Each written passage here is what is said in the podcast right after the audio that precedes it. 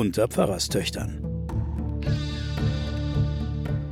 Die Geheimnisse der Bibel mit Sabine Rückert und Johanna Haberer.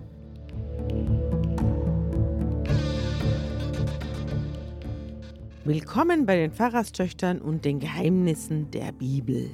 Bei mir sitzt meine Schwester Johanna Haberer. Hallo Sabine. Und ich bin Sabine Rückert, stellvertretende Chefredakteurin der Zeit.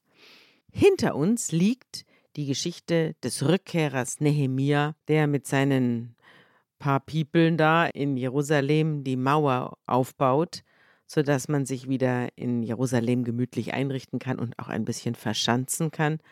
Zusammen mit ihm oder auch vor ihm oder nach ihm kam der berühmte Esra mit, der für den Wiederaufbau des Tempels zuständig ist. Also der eine baut die Mauer, der andere baut den Tempel. Die Mauer hatten wir letztes Mal. Jetzt kommen wir zum Tempel, das Buch Esra. Das kommt bei uns eigentlich in den Kirchen, katholisch wie evangelisch, ganz selten vor.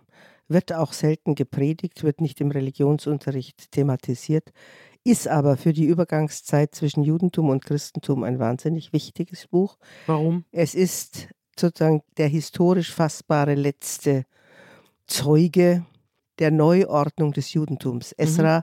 den wir heute besprechen, gilt als der Gründer des Judentums. Das wir heute kennen. Ja, und das vor allem Jesus gekannt hat. Mhm. Also alles das, was den Jesus beschäftigt, mhm. wird abgemessen in mhm. diesem mhm. Esra-Buch. Und ganz viel von dem, was wir heute noch kennen an, mhm. an traditionellem Judentum, dazu werden wir noch kommen. Ja. Also, wir müssen vielleicht noch mal ganz kurz sagen, das arme Volk Israel kam nach Kanaan unter der Führung des Mose, hat sich dann dort niedergelassen, hat einen großen König geboren, hervorgebracht, König David, dann folgte Salomo, feindlich gegenüberstehende Könige. Dann zerfiel das Reich in zwei Teile, Samaria im Norden und Juda im Süden. Dann wurde es überrannt von den Assyrern und dann nochmal von den Babyloniern. Alle Juden wurden eingepackt und verschleppt in den Osten nach Mesopotamien. So, und da waren sie jetzt. Wir haben die Exilsgeschichten ja ausführlich erzählt in den letzten Folgen. Jetzt sickern die Juden langsam wieder zurück in ihr verheißenes Land. Sie versuchen, ihre Städten wieder aufzubauen. Aber es bleibt bei einem Zerwürfnis, da kommen wir heute auch drauf. Ja. Es bleibt bei einem weiteren Zerwürfnis zwischen den zehn Stämmen des Nordens und den zwei mhm. Stämmen des Südens. Und sie können ihren Wiederaufbau ihrer Stadt oder ihres Tempels auch nur realisieren, weil ihnen der Machthaber, der Perser in dem Fall jetzt, ja. die Genehmigung dazu gibt. Ja. Also sie sind. Sie haben sich eingerichtet in der Abhängigkeit. Ja, und aus eigener Kraft gelingt ihnen das nicht. Wir haben ja vom Mundschenk Nehemia, ja. der ein hoher Beamter war, im Persischen Reich gehört. Das Gleiche wird jetzt von Esra erzählt. Genau. Also ich fange jetzt mal an, wenn du einverstanden bist. Ja. Es beginnt gar nicht mit Esra. Das ist das Interessante an diesem Buch.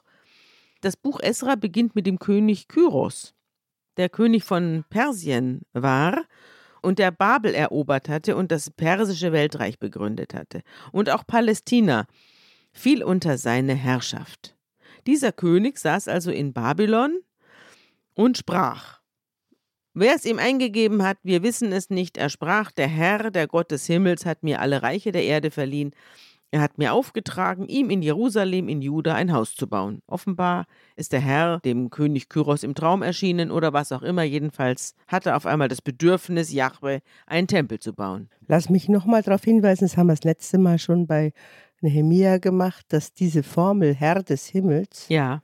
dass das so eine Kompromissformel ist, wo mhm. auch der persische König sagt, auch da kann ich. Da subsumiert sich so einiges drunter. Da subsumiert sich so einiges drunter. Mhm. Und wir haben ja auch gleiches Phänomen in den vielen Exilsgeschichten gehört, dass die Exiljuden oft hohe Beamte und wichtige ja. Leute waren, die Einfluss nahmen ja. auf die Könige. Hier ist noch niemand da, der Einfluss genommen hätte, sondern es scheint so, als ob der Herr selbst dem Kyros das eingeblasen hätte. Langer Rede. Jedenfalls packen die Familienoberhäupter von Juda und Benjamin also die beiden südlichen Stämme und natürlich die Leviten, also die Anhänger des Volkes Levi. Das ist das Priestervolk. Das ja. Priestervolk, das ist der priesterliche Stamm, der Ja. kein Land haben darf, sondern Ja. die, die Priester hervorbringt. Kurz alle, deren äh, Geist Gott erweckte, packen zusammen und machen sich auf den Weg, um nach Jerusalem zu ziehen, um dort das Haus des Herrn zu bauen. Und alle Nachbarn unterstützen sie in jeder Weise mit Silber und Gold, mit bewegter Habe, mit Vieh und wertvollen Dingen. Also die kriegen noch eine ganze Menge mit. Und zwar von den Dörfern, in denen sie in Babylon leben, ist die Vorstellung, oder? Ja, natürlich. Ja, also, also die, sie Juden, leben- die Juden von Babylon, die geben ihnen Reichtümer mit für Ach zu Hause. Ja, das wird nicht ganz klar. Ich dachte auch alle anderen.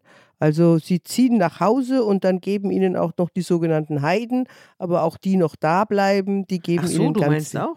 Die Ja, Heiden? es wird offen gelassen, wer Ja. ihnen da was mitgibt. Alle ihre Nachbarn. Ich denke mal, dass die in jüdischen Vierteln gewohnt haben und dass ihre Nachbarn auch Juden waren. Warum sollten sie irgendwelche Leute, die nach Israel ziehen, mit Gold und Silber unterstützen? Also wenn dein Nachbar nach Israel zieht, gibst du ihm dann noch Gold und Silber mit?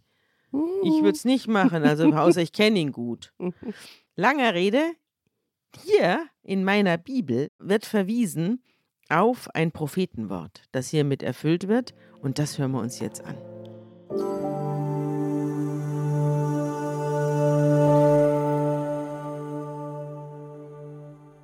Dies ganze Land soll wüst und zerstört liegen, und diese Völker sollen dem König von Babel dienen 70 Jahre. Wenn aber die 70 Jahre um sind, will ich heimsuchen den König von Babel und jenes Volk, spricht der Herr, um ihrer Missetat willen. Dazu das Land der Chaldäer und will es zur ewigen Wüste machen. Also das heißt, der Prophet Jeremia, der Mhm. hat eine Voraussage gemacht, wie lange denn dieses Exil dauert. Da kommen auch mehrere Zeitvorstellungen vor in diesem Satz allein, weil 70 Jahre und dann haben sie noch ein paar Tage und Wochenvorstellungen, die differieren. Mhm. Also man hat es auch ein bisschen angepasst. Mhm. Aber wie lang waren sie denn im Exil? Ja, ungefähr. dann- 70, 100 80 Jahre, Jahre. ja. ja. Das Problem ist ja, dass sie auf der einen Seite im Exil sind und auf der anderen sickern schon nach und nach die ersten Ja. wieder nach Hause. Offenbar kam es jetzt auf die auch nicht so furchtbar an. Die wurden also verschleppt, haben sich dann entweder dort Freunde geschaffen oder sie waren nicht so wichtig und sind dann wieder langsam nach Hause getröpfelt. Deswegen ist die Exilszeit und die Rückkehrzeit haben eine große Ganz- Schnittmenge. Ja, das glaube ich auch. Die sind Aber- nicht eines Tages an Mhm. einem Dienstag alle aufgebrochen Ja. und nach Hause gegangen, sondern Also- es war ein jahrzehntelanger Prozess. wir können aus den historischen Urkunden und Daten nicht ähm, rekonstruieren, ob es sowas wie ein Kyros-Edikt gegeben hat. Mhm. Also ob es tatsächlich von diesem Kyros eine schriftliche Aufzeichnung darüber gegeben hat, dass, Dass sie heimgehen dürfen. dass sie heimgehen dürfen und er sie dabei unterstützt Mhm. und dass er selbst will, dass dort ein Tempel gebaut wird. Mhm. Es ist ja religionspolitisch höchst unwahrscheinlich. Also Mhm. mir ist eingefallen, wenn man eine Parallele haben will, Mhm. kannst du dich vielleicht erinnern, wie unter der Regierung Trump, Mhm. der Trump plötzlich gesagt hat, die Botschaft der USA Mhm. soll künftig in Jerusalem sein, Mhm. Das, ja, ja. weil das ist der heilige Ort Ja. und wir setzen da unsere Ja. Botschaft rein. Was geht es denen an eigentlich, ne? Erstens, was geht es denen an? Aber er hat Mhm. gleichzeitig sozusagen die, die Heiligkeit des Ortes äh, Mhm. Jerusalem mit seiner geopolitischen Strategie auch die Frommen dazu unterstützen. Sehr guter Vergleich. Ja. Vielleicht an irgendeinem Tag wird sich jemand hinsetzen und die Bibel weiterschreiben Ja. und dann wird das Ja. so ähnlich wie König Kyros wird dann Trump hier auftauchen. Ja, also ich glaube, das kann man sich so ungefähr so vorstellen. Ja, gut. Und der König Kyros gab ihnen auch noch alle Geräte des Hauses des Herrn zurück. Die sind ja ausgeraubt worden. Der Tempel wurde ja zerstört und alles, was da drin rumstand, an Kelchen und Tafeln und sowas und an Opferbesteck, wurde ja alles, weil golden, mitgerissen und mitgenommen. Und jetzt gibt der König dieses ganze heilige Gerät wieder zurück. Und es wird auch alles aufgeschrieben. Dieser. Tempelschatz, genau, der beschäftigt die Leute auch Ja. immer. Was wird aus unseren heiligen Geräten? Ja. Und falls du dich an die Geschichte von Belsazar und die Schrift Ja, erinnerst, ich erinnere mich und wir erinnern jetzt alle, die müssen jetzt ganz weit zurück an ziemlich an den Anfang unseres Podcasts. Da geht es um den Turmbau zu Babel und da wird diese Geschichte, weil Turmbau zu Babel, Babylon, da wird diese Geschichte erzählt. Der Schatz besteht aus 30 goldenen Opferschalen, 1000 silbernen Opferschalen, 29 Räucherpfannen, 30 goldenen Bechern, 410 silbernen Bechern, 1000 sonstigen Geräten. Und insgesamt waren es 5400 Geräte aus Gold und Silber. Und all das brachten die Verschleppten von Babel nach Jerusalem zurück. Und dann kommt hier nicht nur ein Verzeichnis der ganzen Opferschalen und sowas, sondern es kommt jetzt auch noch eine endlose Liste derer, die zurückkehren. Die sind also alle gezählt worden und in Familien aufgeteilt worden und die werden jetzt aufgezählt. Also zum Beispiel von der Familie Shefatja ziehen 372 zurück, von der Familie Arach 775, von der Familie Joras 112 von den Nachkommen des Gibar 95, von den Männern aus Bethlehem 123, die Männer aus Netofa 56 und so weiter und so weiter. Wir haben ja Listen auch schon im Nehemia-Buch und da gibt es sehr viele Übereinstimmungen. Mhm. Hier nimmt man an, mhm. jetzt im Unterschied zum Kyros-Edikt, ja. dass es da tatsächlich historisch Listen gegeben hat, mhm. auf die sich unsere beiden Bücher hier beziehen, beziehen, wo genau aufgelistet wäre, wer das Bürgerrecht in Jerusalem künftig haben wird. Ja. Und da geht es ja dann auch so ähnlich wie in der ehemaligen DDR. Es ja. geht um die Rückgabe von Grundstücken, ja. es geht um Häuser, wer hat Anspruch auf was. Also das ist ein hochpolitisches Ding, auf so einer Liste zu stehen. Ja. Es steht auch in meinen Fußnoten, nur wer die Zugehörigkeit zu einer israelitischen Familie nachweisen kann, hat das Recht auf Grundbesitz und die Hilfe der Gemeinschaft. Darum sind die Geschlechtsregister so wichtig, doch in der Zeit der Verbannung konnte man weder Erbansprüche noch Ansprüche an die Gemeinschaft stellen. Damit verliert der Familiennachweis an Bedeutung. Nach der Rückkehr leben die alten Rechte und Sitten wieder auf. So, und jetzt hast du den gleichen Konflikt, den wir äh, Wiedervereinigung auch durchgemacht haben. Äh, es haben sich inzwischen auf, an diesen Orten und Feldern Zurückgebliebene. Ja, oder Angesiedelte. Oder Angesiedelte. Das, darum geht es ja jetzt um genau. die, die Zurückgebliebenen und die Angesiedelten ja. und die, die sich da prächtig verstanden haben. Genau. Ja. Und die sind alle wieder da und die leben dort und es gibt auf niedrigem Niveau ohne Stadtmauer und ohne Tempel, aber es gibt dort Leben und es gibt dort Wein und es gibt dort Vieh. Und es, und gibt, es gibt, dort äh, Getreide. Brot, mhm. genau. Und jetzt kommen die Alten. Und sagen, ist meins. Nach fast 100 Jahren. Ja. Und sagen, ist meins. Ja, ist nicht meins, sondern ist das von meinem Opa und das gehört mir. Ja. Ja. So da gibt es natürlich jetzt Krach. Ja. Ja, du hast recht, es ist genau wie bei der DDR. Wir dürfen auch nicht vergessen, dass sowohl die Babylonier als auch die Assyrer ja nicht nur Leute mitgenommen haben, sondern auch Leute ihres eigenen haben. Stammes dort angesiedelt ja. haben. Die wurden da regelrecht hin verschickt. Ja. Man hat ihnen gesagt, da gibt es Häuser und tut euch mal ein bisschen da mit den zurückgebliebenen Israeliten anfreunden und schaut mal, was die für einen Glauben haben und so weiter. Und viele von denen haben ja auch den Jahwe-Glauben dann übernommen. Mhm. Und um die wird es ja dann nachher auch noch gehen. So, also man kommt an und dann macht man sich daran, einen Altar zu bauen. Also noch bevor der Tempel aufgebaut ist, macht man erstmal einen Altar, damit man eine direkte Nabelschnur zu Gott hat.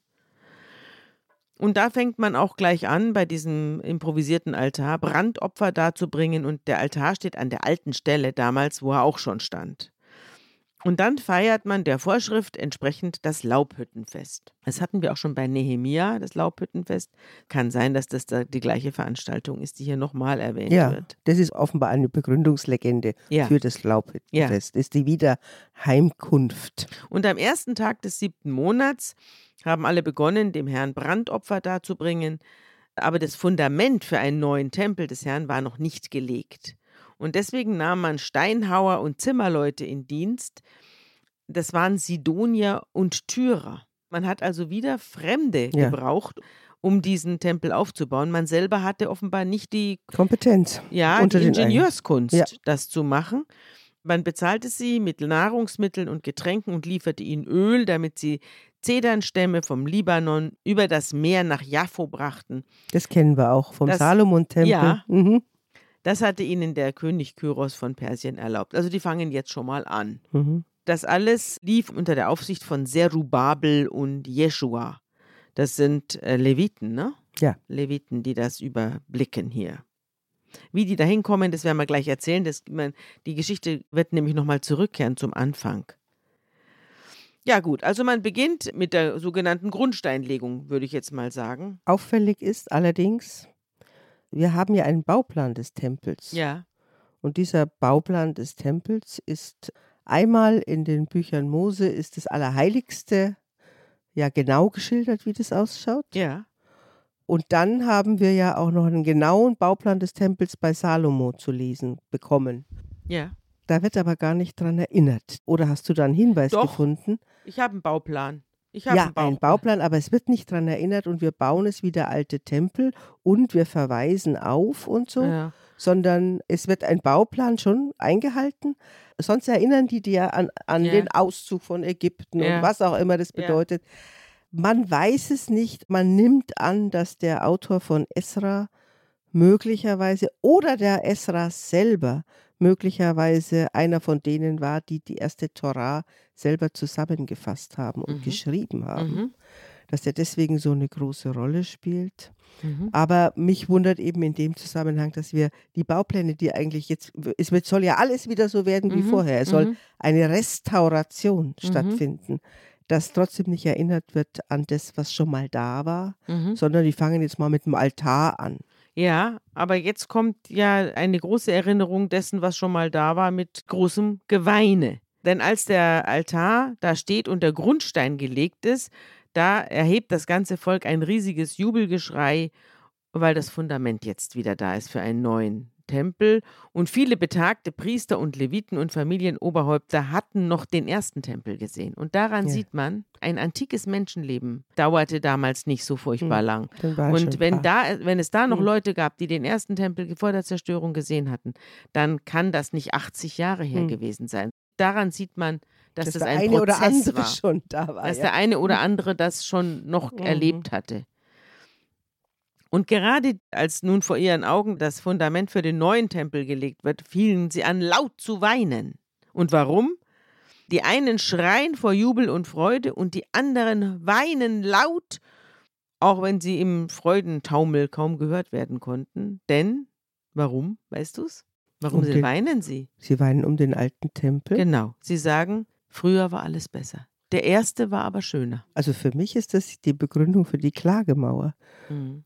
Da weinen die Juden bis heute an der Klagemauer um ihren alten Tempel. Mhm. Hier ist es ja, ich meine, es ist ja gerade eben nichts zerstört worden. Es man fängt ja, ja an, was aufzubauen und trotzdem weint man, Ja. weil der alte war Es war irgendwie alles schöner. viel schöner. Ja, es sind natürlich alte Leute, die das Ja. und die und wie alle alten Leute war es früher besser. Ja. So, und jetzt wird es interessant, denn jetzt wird der Tempelbau, der Tempelaufbau gestört. Wir haben ja in der letzten Folge bei Nehemia gehört, dass sie diese ganze Mauer um Jerusalem, auch wenn sie nicht besonders groß war oder besonders lang war, in 0, nichts, also in zwei Monaten, nicht mal zwei Monaten aus dem Boden gestampft haben. Jetzt beim Tempelbau wird es deutlich langwieriger, der dauert mehrere Jahre. Und warum? Weil sich Feinde erhoben. Was hier als Feinde bezeichnet wird, sind keine klassischen Feinde, sondern es sind die Bewohner von Samaria, also des Nordreiches. Jetzt, wir haben den gleichen Konflikt, ja. mit dem wir aufgehört haben. genau, den haben sie dann tatsächlich konserviert in Volk- Babel und genau. sonst wo. Und jetzt bringen sie ihn wieder mit. Volk Israel sich selbst erledigt hat. Mhm. Das kriegt jetzt eine Neuauflage ja, hier. Eine Neuauflage. Und die sogenannten Feinde, das waren also Leute, die in etwas libertäreren Verhältnissen gelebt haben, aber die im Lande geblieben sind und die auch Juden waren, ja. Die sagten jetzt, wir wollen mit euch zusammen den Tempel bauen, denn wir verehren auch euren Gott und opfern ihm seit der Zeit des Königs Asarhaddon von Assur, der uns hierher gebracht hat. Es sind also Ja. Einwanderer. Ja. Das sind Einwanderer. Ja. Aber Juden.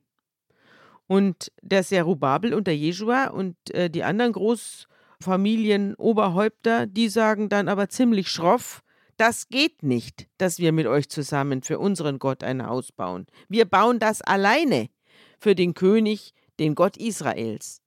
So wie es der König Kyros aus Persien aufgetragen hat. Mhm. Und damit macht man sich natürlich keine Freunde. Mhm. Also sie wollen keine Kompromisse eingehen. Also wir müssen uns ja immer vorstellen, das hast du ja schon beschrieben, das sind die, die religionspolitisch etwas offener sind, ja. die Mischehen zulassen Ja. zum Beispiel. Die, Die auch selber Einwanderer sind. die Das sind auch- Konvertiten auch auch. selber zum Teil und möglicherweise auch mehrere Gottheiten unter dem Titel Götter des Himmels oder wie auch immer zusammen anbeten und an der Stelle halt keine schroffe Abgrenzungspolitik Mhm. betreiben. Und mit denen wollen die nichts zu Nee. tun haben. Also die Rückkehrer grenzen sich jetzt von den Zurückgebliebenen und den Neuangesiedelten ab. Ja. Wir sind die besseren Juden. ja, wir können es uns natürlich auch vorstellen, dass das die Wohlhabenderen sind. Ja, das Weil die haben natürlich da in Babel, zumindest was wir jetzt von den Geschichten äh, wiedergespiegelt bekommen haben, auch an Mordskohle gemacht, also Ja. richtig Geld verdient und kommen da zurück und bringen dann den ganzen Tempelschatz mit und so. Das kann man sich als eine goldene Veranstaltung vorstellen. Und die anderen haben da in dem etwas. Das sind die äh, Hungerleider. mhm. Ja. In meinem wunderbaren Begleitbuch Jack Miles Gott eine Biografie. Die Biografie Gottes steht unter dem Kapitel Esra folgendes. Historisch kann man die Bücher Esra und Nehemia als Szenen aus einer Zeit betrachten, da die Juden sich zu einem Volk entwickelten, welches sich von der übrigen Bevölkerung dessen, was einst Groß-Israel war, ebenso unterschied wie von den anderen Nationen der Welt. In diesen Büchern sehen wir, wie sie zum ersten Mal den dauerhaften Charakter einer Nation annehmen, deren große Diaspora eine kleine Bevölkerung in der Heimat unterstützt. Vornehme Juden mit Einfluss am Sitz der Weltmacht übernehmen jetzt eine Schlüsselrolle bei der Sicherung des Überlebens und Wohlergehens der Nation. Wir sahen sagenhafte Ausdrucksformen dieses Ideals. Josef, der den Pharao vor einer drohenden Hungersnot warnte und der seinen Vater und seine Brüder davor rettete, in dieser Hungersnot umzukommen. Esther und Mordechai, die den Mordanschlag zweier Eunuchen auf den König von Persien und später dann einen größeren Anschlag gegen die Juden des Reiches vereitelt haben. Daniel, der sich am babylonischen Hof auszeichnete. Nehemia, der Mundschenk des Königs von Persien, verkörperte dieses Ideal in einem unverkennbar historischen Rahmen ebenso. Der religiös eifrige, politisch pragmatische Weg, den die zurückkehrenden Verbannten Esra und Nehemia einschlagen, wird zum Judentum werden, wie wir es kennen, und er wird sich als die Rettung der Juden erweisen. Als solche muss er als außerordentlich kreative und scharfsinnige Reaktion auf das nationale Trauma anerkannt werden, das dem nationalen Leben zahlloser kleiner Völker ein Ende bereitet hat. Die Kühnheit dieser jüdischen Schritte ist jedoch nicht mit einer Rückkehr zur Kühnheit auf Seiten Gottes des Herrn verbunden. Das Buch Esra lässt Gott den Herrn nicht so sehr als Schöpfer, als Lehnsherr, Vater oder König der Juden erscheinen, sondern vielmehr als ihren geschwächten, aber geschätzten Schutzbefohlenen. Sein mag die Ehre sein, aber ihnen gehört die Kraft. Menschliche Tugend und göttliche Kraft stehen im Tanach in umgekehrtem Verhältnis zueinander. Nie schien Gott der Herr unbesiegbarer als zu dem Zeitpunkt, da er die ständig klagenden, widerspenstigen und halsstarrigen Israeliten aus Ägypten und durch die Wüste ins Land Kanaan führte. Die Generation von Migranten, der wir bei Esra und Nehemia begegnen, ist dagegen eine Ansammlung von Musterknaben in ihrer Frömmigkeit. Gott selbst jedoch findet in deren Gesellschaft weder zum Reden noch zum Handeln. Damals in grauer Vorzeit schien er sie als sein Volk zu erschaffen, nun scheinen sie ihn als ihren Gott zu bewahren. Sie bringen ihn heim. Ja, sie bringen ihn heim, aber er ist ein Mhm. schwacher Opa geworden. Ja, also es, es Er sagt sind, ja hier auch nichts. Sind ja, er sagt nichts mehr. Nee, Er hört ja auch auf zu sprechen. Das wird ja, Ja. auch reflektiert Ja. innerhalb der Bibel. ja. Tatsächlich aber bauen sie ihm ein Haus und er ist immer noch stark genug, um auf jeden Fall die Abgrenzung zu markieren Mhm. zu den anderen. Finde ich aber eine tolle Stelle, Mhm. weil natürlich das, was wir in Nehemia und Esra lesen, tatsächlich die, das haben wir ja vorhin schon gesagt, sowas wie die Gründungsurkunde des Judentums Mhm. ist mit allen Eigenheiten. Mhm. Aber ich finde es auch gut, dass das respektiert wird, dass das ein kühner Entwurf ist. Natürlich eine Konstruktion, was wir da lesen. Mhm. Alles immer eine Konstruktion, ein politisches Grundgesetz, wenn man Mhm. so will, in diesen beiden Büchern. Aber dass das respektabel ist, ich habe immer das Gefühl, das ist eine starke Restauration zurück mhm. zu irgendwelchen Abgrenzungswurzeln. Aber da werden wir noch drauf kommen. Mhm. Alle, die zurückgewiesen worden sind vom frommen Kern der Israeliten, verhindern jetzt den Bau des Tempels. Und das zieht sich doch einige Zeit hin. Es wurde auch Geld ist im Spiel, da wurden auch Leute bestochen und dann wurde das irgendwie verschleppt und dann wurde irgendwelche, was weiß ich, wie sie es gemacht haben, das steht jetzt nicht da, aber auf jeden Fall haben sie alles daran gesetzt, um diesen Bau des Tempels zu vereiteln. Und das zieht sich dann über die ganze Regierungszeit des Kyros und dann auch noch über die Regierung des König Darius von Persien. Und erst als Xerxes in Babel regiert, da setzen sie einen Brief auf. In der Zeit des Artaxerxes schrieben Bischlam zusammen mit Mithredat und Tabel einen Brief an den König Artaxerxes von Persien. Offenbar wollen sie jetzt mit einem Brief versuchen, diesen Bau des Tempels zu vereiteln. Das müssen leitende Leute da gewesen ja. sein in dieser Gesellschaft. Ja. Äh, wobei, ich möchte doch mal drüber mit dir rätseln, was die für ein Interesse daran haben, den Dass der Bau nicht gebaut wird. Ich weiß Tempels es nicht. Es steht nicht da. Es steht nicht da. Die Frage ist, ob es nur so eine Art Narration ist, um mhm. wieder die Frommen von den weniger Frommen zu unterscheiden und denen hier jetzt verachtungsvolles Verhalten vorzuwerfen. Also es wird. Ja, vielleicht hast du vorhin, du hast ja vorhin gesagt, sie haben äh, den Jahwe zusammen möglicherweise mit anderen Göttern verehrt. Ja. Und jetzt gibt es einen Tempel und da heißt es, also wenn hier ah. irgendwie ein anderer Gott die Nase reinsteckt, dann gibt es hier richtig ja. eins auf dem Deckel. Okay. Ich könnte mir vorstellen, dass das der Grund ist, mhm. weil die mhm. Rückkehrer gesagt haben, so, dieser Tempel ist Jahwes mhm. Haus und mhm. das war's.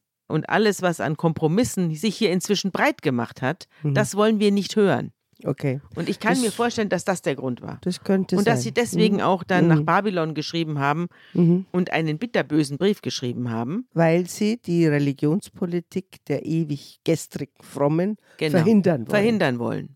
Und sie schreiben auch, dass sie selber den Volksgruppen angehören, die der große und berühmte Asenapar, das muss irgendein babylonischer Militär gewesen sein, weggeführt und in den Städten von Samaria und dem übrigen Gebiet jenseits des Stroms angesiedelt hat. Mhm. Also das sind angesiedelte Juden. Mhm.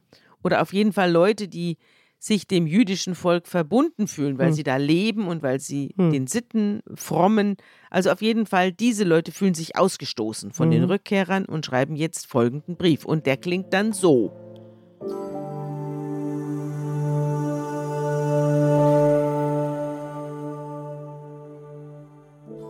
Es sei dem König kundgetan, dass die Juden, die von dir heraufgezogen und zu uns nach Jerusalem gekommen sind, die aufrührerische und böse Stadt wieder aufbauen.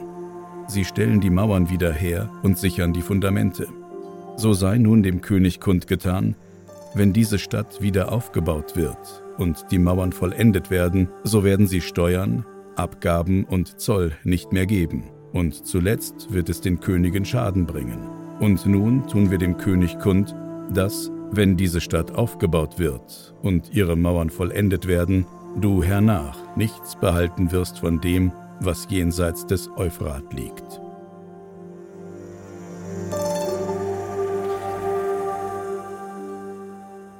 Also kannst du dich erinnern, ich glaube, das ist eine Erinnerung an den König Hiskia, der ja dann aufgehört hat, die Steuern zu zahlen. Ja.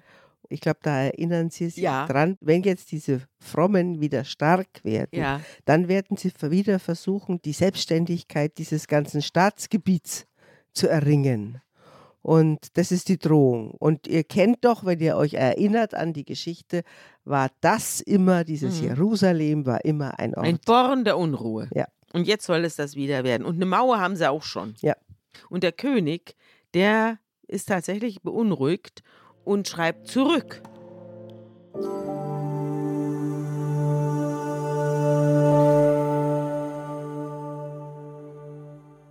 Und man hat nachgeforscht und gefunden, dass diese Stadt von alters her gegen die Könige sich empört hat und Aufruhr und Abfall in ihr geschieht. So gebt nun den Befehl, dass man diesen Männern wehre, damit die Stadt nicht wieder aufgebaut werde, bis von mir der Befehl gegeben wird.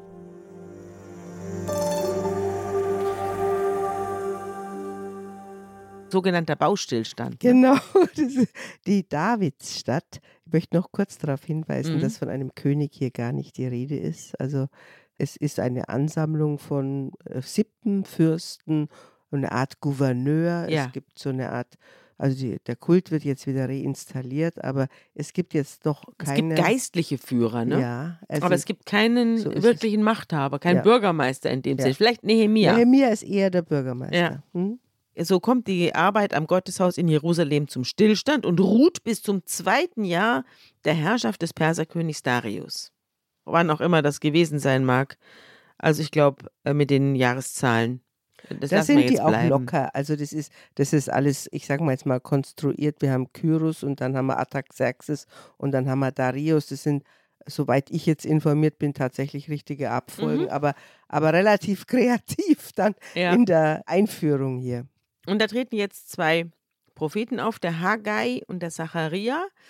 Und die befeuern jetzt die Wiederaufnahme der Bauarbeiten. Die finden wir ja auch in unseren zwölf kleinen Propheten, Haggai ja. und Zacharia. Ja, das sind die, die sogenannten Heilspropheten. Ja. Die haben wir nur ein bisschen gestreift, weil das, was die vorausschauen, besprechen wir ja jetzt. Ja, genau. Wir haben ja die Propheten zum größten Teil weggelassen, weil die eben keine Geschichten haben, sondern nur Visionen. Und das kann man nicht erzählen. Sind unerzählbar. Unerzählbar, mhm. ja. Man kann es aber lesen. Jeder kann sich eine Bibel kaufen, gibt es ja überall, kann sich dann die Visionen reinziehen. Aber also mir reicht's. Hier geht es weiter jetzt mit dem Bau und man fängt einfach wieder an zu bauen. Dann kommen die Statthalter dieses Gebiets aus Babel, Abgesandte, kommen dann und fragen die Juden, wer hat euch die Erlaubnis erteilt, dieses Haus wieder aufzubauen? Keine und, Baugenehmigung. Ja, und das Holz in, Holzwerk innen zu vollenden. Und wer ist hier eigentlich dafür verantwortlich? Und sie schreiben wieder einen Brief. Diesmal heißen die Absender Atatenai und Shetar Bosnai. Die beiden setzen sich hin und schreiben einen bösen Brief an den König Darius und schreiben wieder, dem König sei gemeldet, dass wir in der Provinz Juda das Haus des großen Gottes besichtigt haben und die Leute bauen es mit Quadersteinen und so weiter und belegen die Wände mit Holz und sie betreiben diese Arbeit mit Eifer und sie geht unter ihren Händen gut voran. Und wenn wir sie fragen, was sie da machen, sagen sie, wir bauen das Gotteshaus wieder auf, das einst viele Jahre hier stand.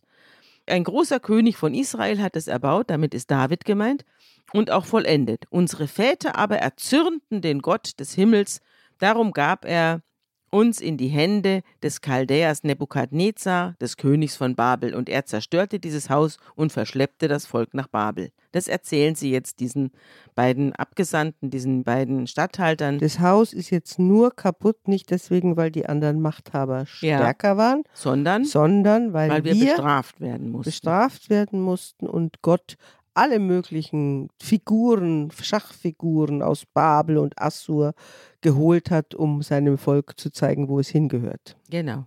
Und außerdem hat der König Kyros, erzählen Sie jetzt, befohlen, das Gotteshaus wieder aufzubauen. Er hat auch die goldenen Geräte des Gotteshauses, die der Nebukadnezar mitgenommen hat, uns wiedergegeben und zurückgegeben.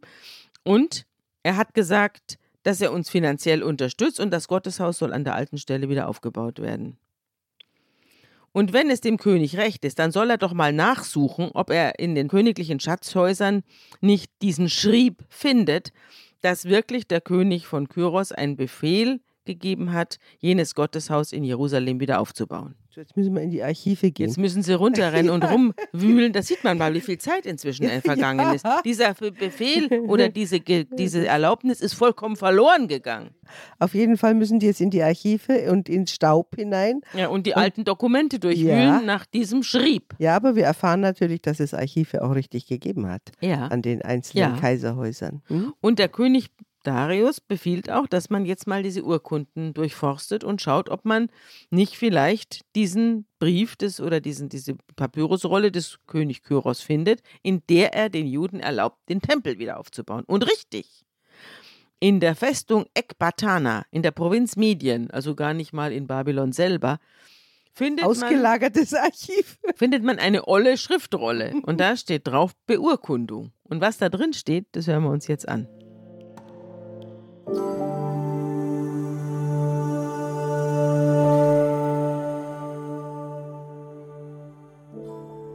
Im ersten Jahr des Königs Kyros befahl der König Kyros, das Haus Gottes in Jerusalem wieder aufzubauen, als eine Stätte, an der man opfert und seinen Grund zu legen.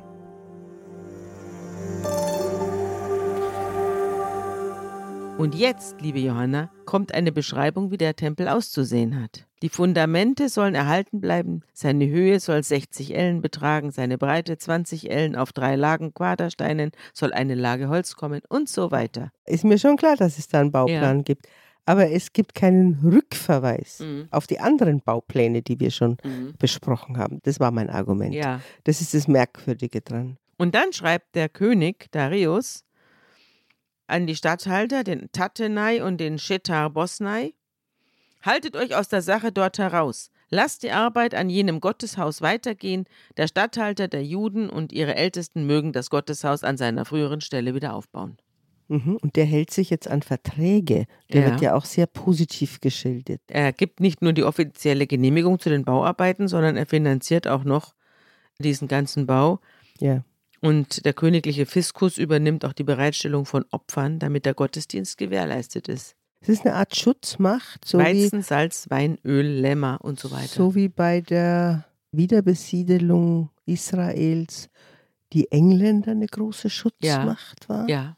Oder bis heute die Amerikaner ja. eine große Schutzmacht sind mit sehr einflussreichen Juden in der amerikanischen ja. Regierung. Mhm. Ich glaube, das kann man sich im Grunde genommen strukturell heute genauso ja, aktuell vorstellen. Und auch die große Diaspora. Also auch Juden die große ja in Diaspora, der ganzen Welt. Und die, die reiche und, Diaspora, mh. die immer mal wieder kommt. Aber der Konflikt, den du da beschreibst und der sich auch durch das ganze Buch zieht, dass es einen religiösen Kern auf der einen Seite gibt mhm und dass es ein liberales Drumrum auf der anderen Seite gibt. Das, das ist ja heute noch genauso. International ja. aufgestellt ist. Das Judentum lebt von der austarierten Balance zwischen beiden. Mhm. Wenn da eine Balance verloren mhm. geht, mhm. dann gerät dieses Alles. ganze Volk Israel ins Wanken. Da hast du wahrscheinlich recht. Und so sehr uns die verbissenen Bibelleser auf die Nerven gehen und auch den eigenen Glaubensbrüdern auf die Nerven gehen, sind sie doch der Kern ja. der, der, der Bewahrer, der Feuerbewahrer. Ja. Ne?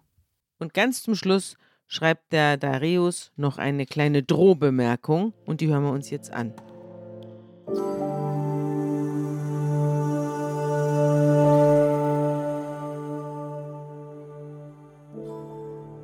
Ferner wird von mir befohlen, wenn irgendjemand diesen Erlass übertritt, so soll ein Balken aus seinem Haus herausgerissen und er daran aufrecht angeschlagen werden.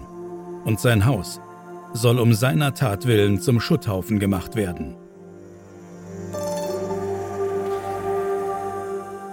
Also jetzt richtig Todesstrafe, ne? und zwar ganz scheußliche Todesstrafe. Ja. Auf alle, die hier diesen Gottesbau verhindern wollen. Da gab es bestimmt eine Menge Bewegung im Hintergrund, bis so ein Brief geschrieben ist. Ja, das glaube ich auch.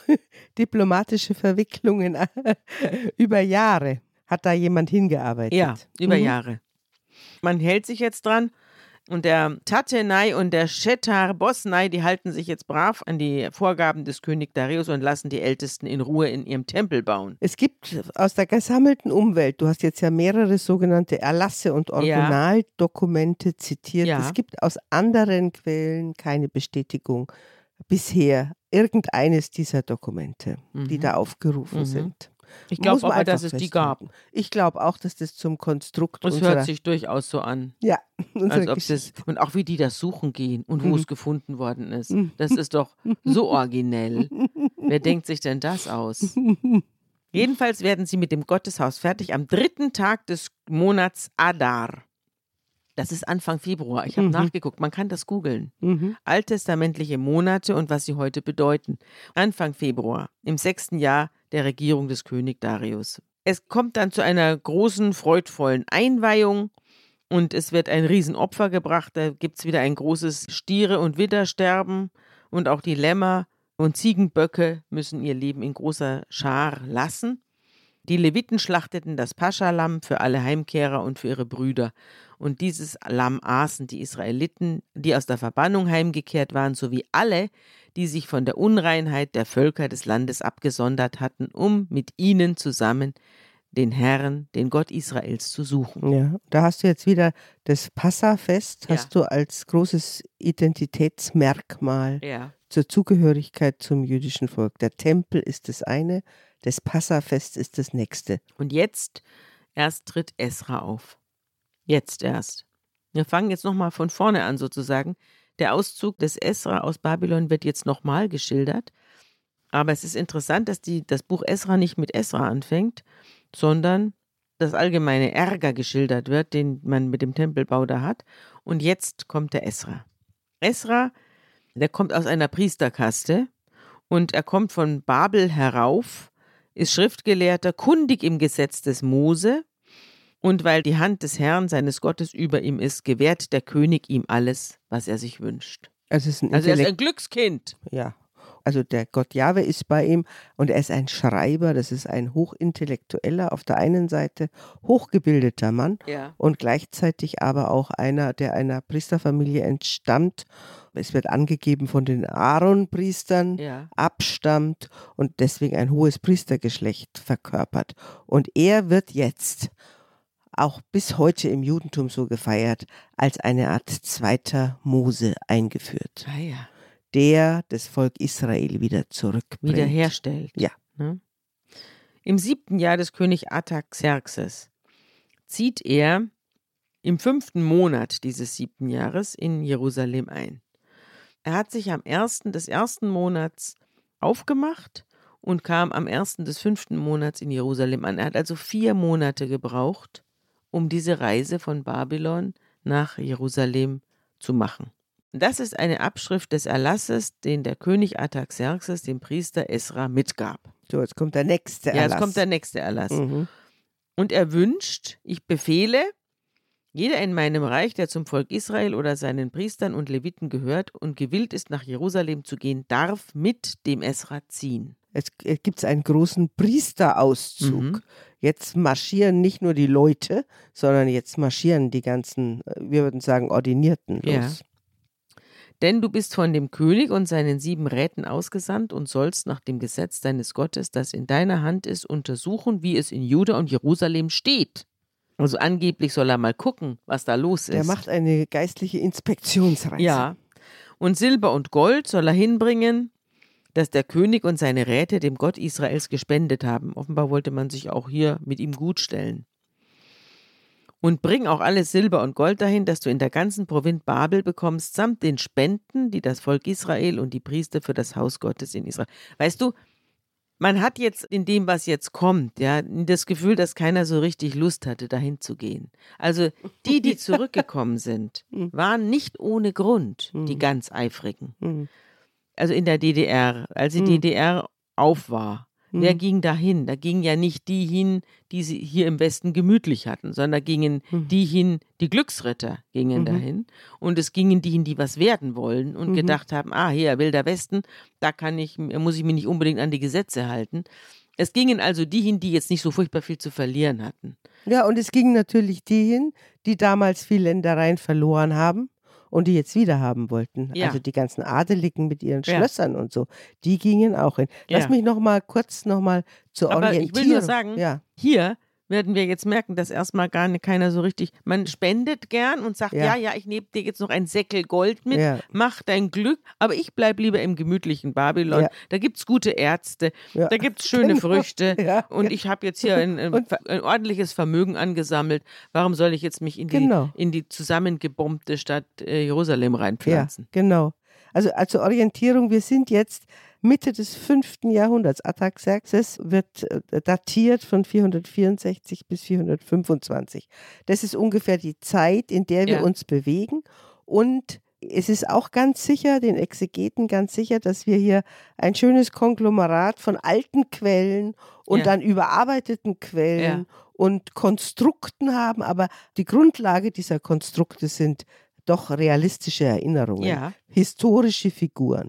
Außerdem befiehlt der Artaxerxes alles, was der Priester Esra, der Schriftkundige im Gesetz des Gottes des Himmels, also steht nie Jahwe da, ne? immer der Gesetz des Gottes des Himmels, das ist auch was auch ziemlich verschwommen klingt, von euch fordert, soll man ihm pünktlich liefern. Also er wird noch ausgestattet mit allen möglichen Weizen und Öl und Wein und Salz und so weiter. Und dann wird dem Esra aufgetragen, er soll Rechtskundige und Richter nach Israel bestellen, die das Gesetz in die Hand nehmen, das Gesetz des israelischen Gottes, und sie sollen im ganzen Volk im Gebiet jenseits des Stroms, also in unserem Völkchen da, Recht sprechen. Und jetzt kommt ein endloses Verzeichnis von Heimkehrern. Es werden nochmal alle möglichen Leute aufgezählt, die heimgehen und wie viele People das sind. Also der Gershom und der Pinhas und der Daniel und der Hattusch und alle Zacharia und der Elioenai und der Shechania und so weiter. Also muss man jetzt nicht alles vorlesen. Jedenfalls lässt er der Esra, die alle am Fluss zusammenkommen, der an Ahava vorbeifließt. Und dort warten sie drei Tage, bis sie alle beisammen sind. Und dann stellt eben der Esra fest, dass zwar Laienvolk und Priester da sind, aber keine Leviten. Die okay. Leviten hatten offenbar keine Lust mitzukommen. Scheint so zu sein. Ja.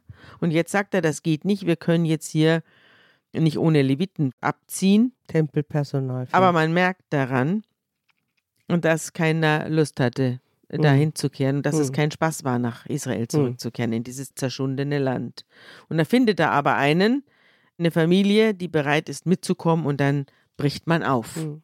Was du halt hier auch wieder siehst, wenn wir jetzt an 1900 45, 46, 47 denken, da gibt es, als das Palästina von Juden wieder ja. besiedelt wurde, da gibt es einzelne Figuren, ja. die den Ehrgeiz und den Mut und das Wollen hatten ja. und äh, sich dahingesetzt haben und die, anderen hatten alle keine rechte Lust.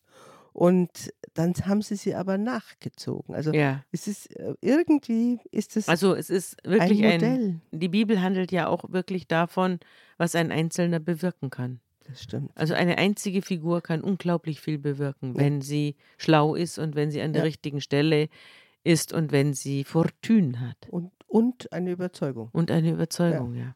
ja. Als er sie dann alle zusammengetrommelt hat und auch die Leviten sich noch angeschlossen haben, macht man sich auf die Socken. Erstmal ruft der Esra ein Fasten aus. Man will sich vor dem Gott beugen und eine glückliche Reise erbitten. Und jetzt kommt was Interessantes. Der Esra schämt sich vom König Soldaten und Reiter zu fordern, die ihn und seine Leute gegen die Feinde auf dem Weg schützen sollen. Warum?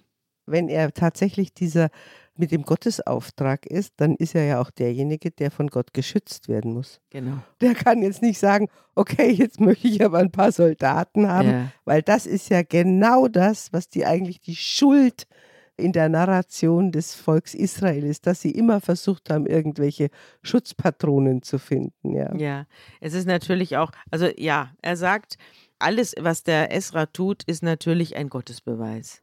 Ja. Und das ist ein irrer Stress, ja. finde ich. Denn alles, was dem Volk widerfährt an Unheil, ist natürlich wieder, Gott hat es böse mit uns gemeint und er ist irgendwie sauer auf uns. Aber er macht jetzt eine hunderte von Kilometern lange Reise, für die er vier Monate braucht. Mhm. Und er zieht, und wir werden jetzt gleich hören, mit welchen Reichtümern. Es wird mhm. jetzt gleich nochmal erzählt, was der alles dabei hat. Mhm.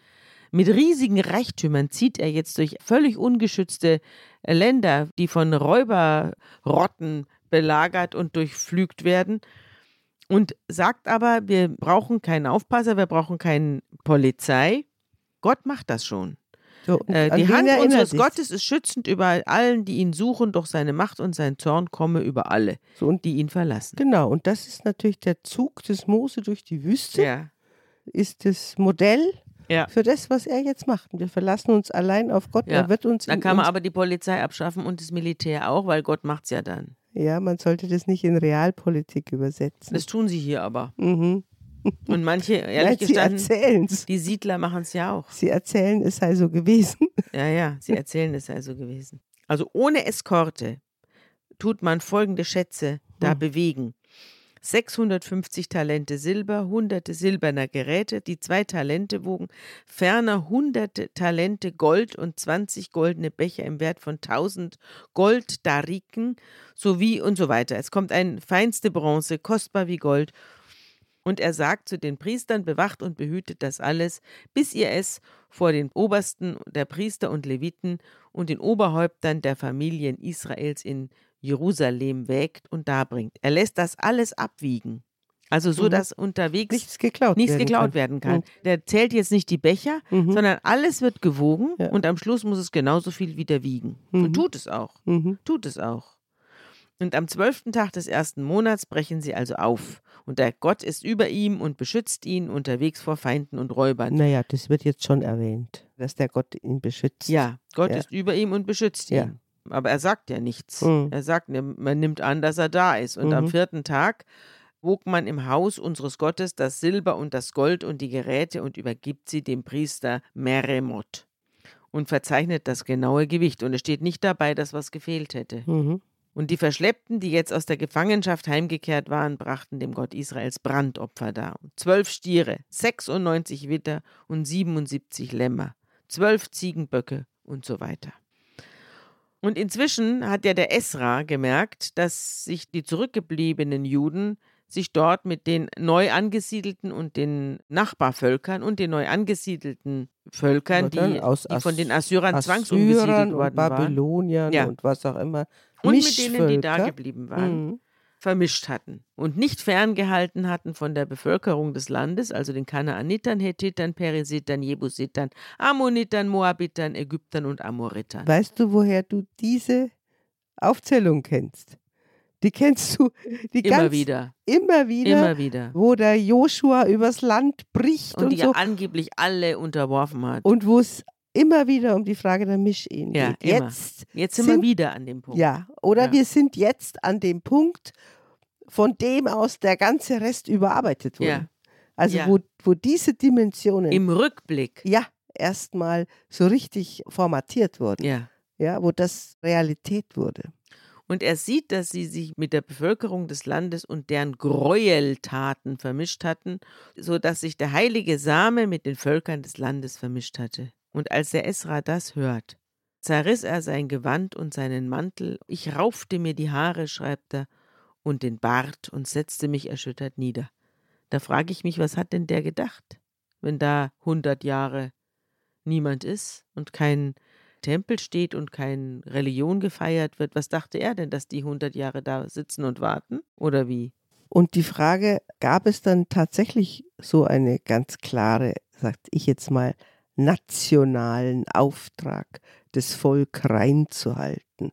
Natürlich ist es so, wir erleben das ja bei den verschiedensten Migrationsvölkern, die jetzt zu uns kommen, dass die gerne untereinander heiraten. Ja. Und dass das eigentlich dazugehört, dass man unter Misch, sich bleibt. Ja, und dass Mischehen eher immer ein Problem sind. Mhm. Ja.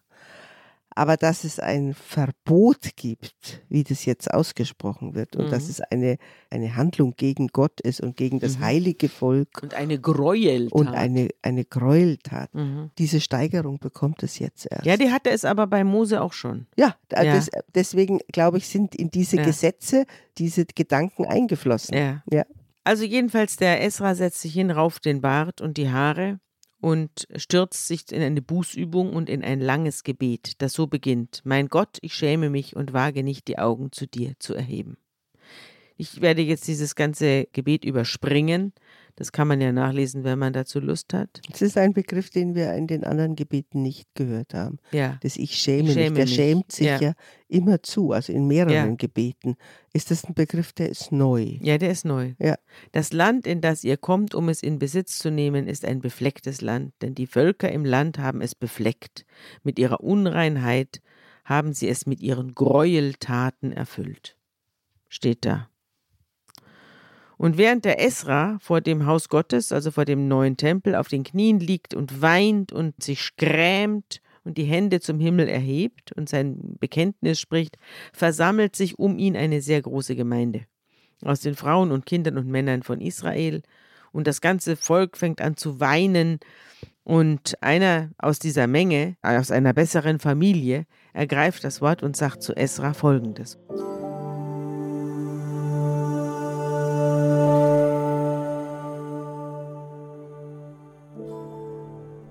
Wir haben unserem Gott die Treue gebrochen, als wir fremde Frauen von den Völkern des Landes genommen haben.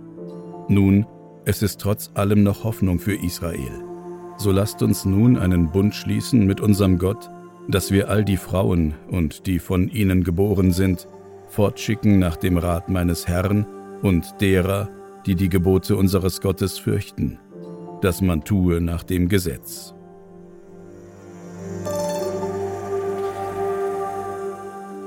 Wir haben bei Nehemia eine etwas andere Variante mhm. von dieser ja, da diese Familienpolitik hat mir ja, die Tendenz Da musste schon. der eine oder andere mit seiner fremden Frau die Stadt verlassen. Genau, aber hier geht es darum, dass die ganzen Ehen für ungültig erklärt werden. Die Ehen werden hier, und es ist eine unglaubliche soziale Grausamkeit. Ja. Und es und geht natürlich aber, wieder gegen die Frauen und wieder gegen die Kinder. Ja. Ne? Und du hast natürlich äh, das Bild vom Bund hier wieder. Mhm. Wir haben einen Noah-Bund, wir haben einen Mose-Bund. Und hier wird das Volk dann schon, ich sage jetzt mal, in einer Art von ethnischer Reinigung, ja. Selbstreinigung, wird es in ein Bündnis mit Gott verbunden. Und ja. dieses zunächst mal orientierungslose Volk macht jetzt einen Bund und bindet sich an die reine Identität, die nationale Identität, bindet sich an den Tempel, bindet sich an die Tora, mhm. das kommt noch, das, das Schriftstück, und bindet sich an das Land. Mhm. Und da hast du die vier mhm. Kriterien, die sich über 2000 Jahre, 2000 die vier Säulen Israels, ja, sich seitdem erhalten haben und aus denen die ganze Stärke und alle Konflikte mhm. entstehen. sich speisen. Mhm. Ja, man fordert den Esra auf, aufzustehen und wieder guten Mutes zu sein. Und da steht er auf und lässt alle, die Priester, die Leviten und die Obersten und also die gesamte Elite Israels schwören, nach diesem Vorschlag zu handeln. Und erst dann verlässt er den Platz vor dem Gotteshaus und geht in seine Kammer und dort verbringt er die Nacht, isst aber nichts und trinkt auch kein Wasser, denn er trauert immer noch über den Treuebruch der Heimkehrer. Aber es ist schon interessant, dass es nicht er selber ist, der eine Anweisung gibt, ja. sondern es kommt aus dem Volk aus direkt dem Volk. selber. Ja. Aber jetzt kommt etwas, das kommt nicht aus dem Volk, nämlich, dass in Juda und Jerusalem allen Heimkehrern bekannt gemacht wird, sie sollen sich in Jerusalem versammeln. Und jeder, der nicht binnen drei Tagen dabei ist, so haben es die Vorsteher und Ältesten beschlossen, dessen gesamter Besitz soll der Vernichtung anheimfallen und er selber soll aus der Gemeinde der Heimkehrer ausgeschlossen werden. Also jetzt gibt es richtig Druck. Und jetzt kommen alle. Das ganze Volk muss antreten und lässt sich auf dem großen Platz vor dem Tempel nieder. Alle Männer von Juda und Benjamin. Am 20. Tag des neunten Monats. Und alle zittern. Jetzt kommt ein wunderbares Bild. Alle zittern wegen der Sache, um die es ging, aber auch wegen des Regens, der niederging. Ist das nicht verrückt? Die stehen da in einem, in einem Regenguss und zittern, aber sie zittern nicht nur wegen des Regens, sondern auch deswegen, weil sie sich jetzt von ihren Familien trennen müssen. Yeah. Ja? Deswegen zittern sie. Und der Esra steht auf und sagt zu ihnen, ihr habt dem Herrn die Treue gebrochen, ihr habt fremde Frauen genommen und so die Schuld Israels noch größer gemacht. Und jetzt legt mal hier vor dem Herrn ein Bekenntnis ab und trennt euch von der Bevölkerung des Landes, insbesondere von den fremden Frauen. Und da sagt die Gemeinde laut, alles, was du uns gesagt hast, müssen wir tun. Und nur zwei, der Jonathan, der Sohn des Asael, und der Jachseja, der Sohn des Tikwas, die sprechen gegen diesen Vorschlag. Also ganz einverstanden ist es nicht. Es gibt keine Unisono. Ja, hier unten steht in den mhm. Fußnoten, mhm. zwei Opponenten werden namentlich zwar genannt, aber ihre Argumente werden nicht Gehört. aufgeschrieben.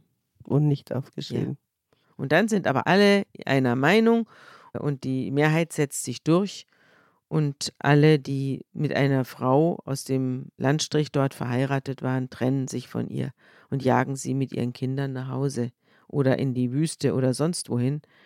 Und jetzt kommt eine lange Auflistung an Namen, Benui und Manasse und Harim und Simeon und Jemaya und sonst wer, Maluch auch noch, die alle hatten fremde Frauen geheiratet und sie trennten sich nun von ihren Frauen, auch wenn sie von ihnen Kinder hatten.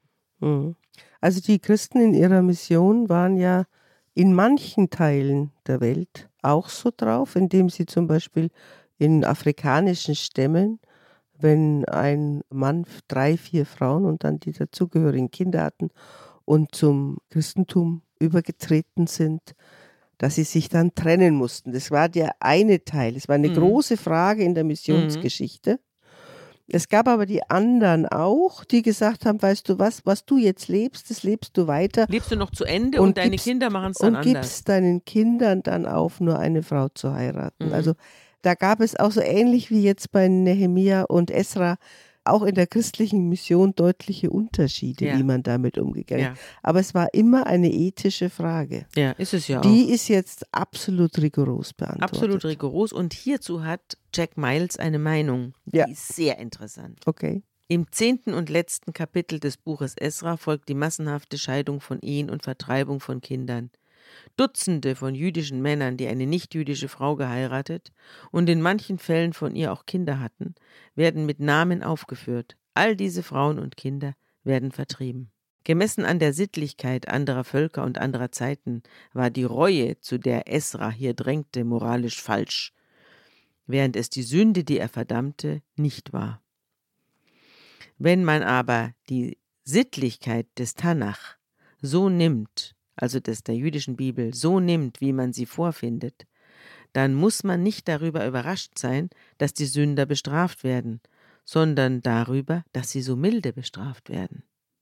Nachdem Israel massenhaft mit den Priesterinnen des Baal Peor Unzucht getrieben hatte und abtrünnig geworden war, siehe 4. Mose Kapitel 25, tötete der Herr im Himmel 24.000 Israeliten durch die Plage und forderte von Mose alle hinzurichten, die bei ausländischen Frauen gelegen hatten, und sie mit dem Gesicht zur Sonne aufzuspießen.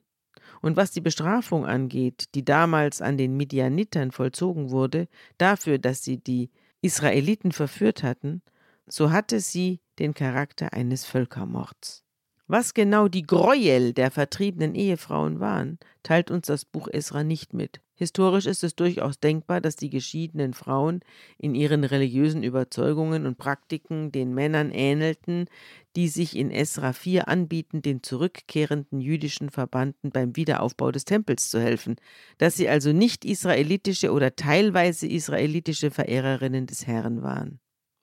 Ihre Gräuel wären dann nicht die Praktiken einer rivalisierenden Religion, sondern aller Wahrscheinlichkeit nach synkretistische Abweichungen in der Praxis der einen allgemein anerkannten israelitischen Religion, und in diesem Fall schiene eine Reform und keine Massenscheidung die richtige Reaktion zu sein.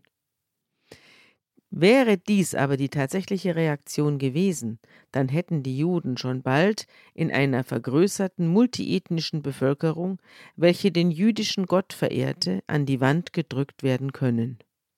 Sie wären so etwas gewesen wie eine Familie von Firmengründern, deren Unternehmen in eine Aktiengesellschaft verwandelt worden ist, bis zu einem gewissen Grade geehrt, aber nicht mehr in leitender Stellung. Dies ist ziemlich genau das, was 500 Jahre später den Juden geschah, die das Christentum als eine für Nichtjuden offene Form des Judentums stifteten. Lässt man theologischen oder sonstigen Kommentar beiseite, dann können wir Esra, was die von ihm getroffenen Maßnahmen angeht, Weitblick zuschreiben. Ohne ihn hätte eine für alle offene monotheistische Weltreligion schon 500 Jahre früher entstanden sein können aber die Juden als Nation wären verschwunden. Bestimmt. Also darüber hatten wir ja schon gesprochen. Ja. Das ist genau die Balance ist, die dieses Volk leben lässt. Ja, aber was dazu eben auch gehört, ist diese große Tora-Lesung, ja. die bei dieser Versammlung passiert. Da nimmt man an, werden zum ersten Mal in einer Art Riesenlesung die fünf Bücher Mose gelesen. Und da nimmt man an, dass das die Leute vorher nicht kannten, sodass wir jetzt davon ausgehen können oder dass es, es gibt Experten, die sagen, der Esra ist der, der diese Bücher zusammengefasst mhm. hat. Der mhm. wird ja als der große Schreiber vorgestellt. Ja, jetzt sind sie wieder da. Jetzt Was nicht beschrieben wird, ist, dass die Lade irgendwo mhm. reinkommt. Stimmt, die, die Lade haben sie vergessen. Bundeslade ja, die kommt, kommt auch gar nicht mehr. Vor. Die kommt dann später nochmal. Es wird ja nochmal ein Tempel gebaut. Also jedenfalls, die Bundeslade spielt keine Rolle mehr. Und alles das, wo wir in dem Pentateuch da und was die Jahwe-Religion ausgemacht hat oder die Jahwe-Religion, das äh, wird da nicht so sehr erwähnt, sondern ja. die bauen einen neuen Tempel. Aber es ist interessant, dass sozusagen die Gefahr, dass das Judentum durch fremde Völker verwässert wird, also dass die schon mal bestand und damals noch abgewendet wurde, aber dann 500 Jahre später ist das nicht mehr geglückt.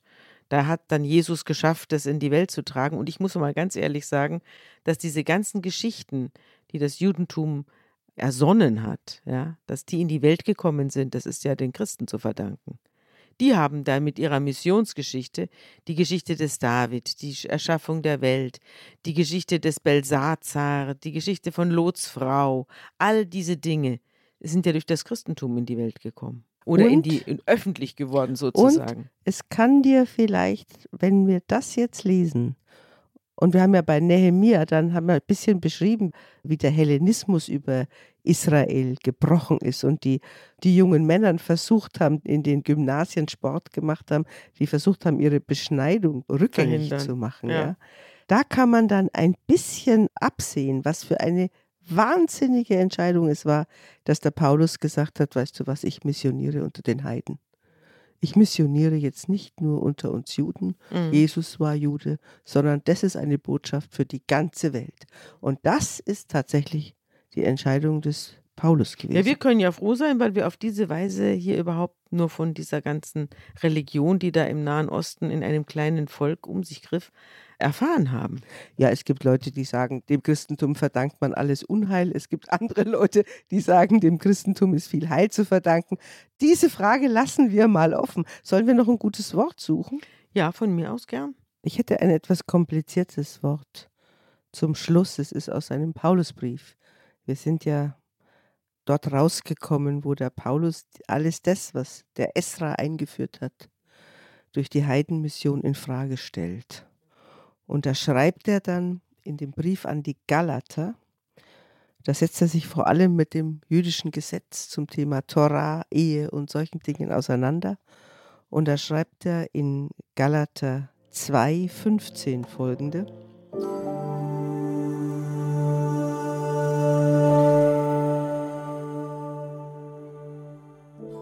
Wir sind von Geburt Juden und nicht Sünder aus den Heiden. Doch weil wir wissen, dass der Mensch durch Werke des Gesetzes nicht gerecht wird, sondern durch den Glauben an Jesus Christus, sind auch wir zum Glauben an Christus Jesus gekommen, damit wir gerecht werden durch den Glauben an Christus und nicht durch Werke des Gesetzes. Denn durch des Gesetzes Werke wird kein Mensch gerecht.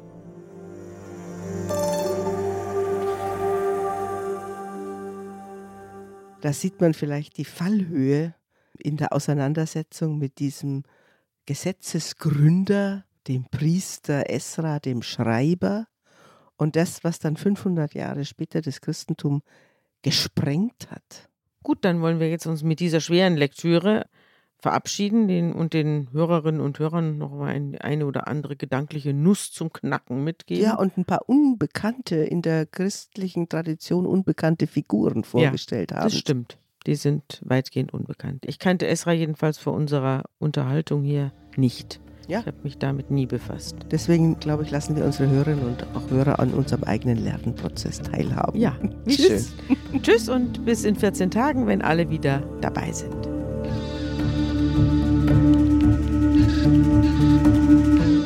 Unter Pfarrerstöchtern ist ein Podcast der Zeit und von Zeit Online. Produziert von Pool Artists. Música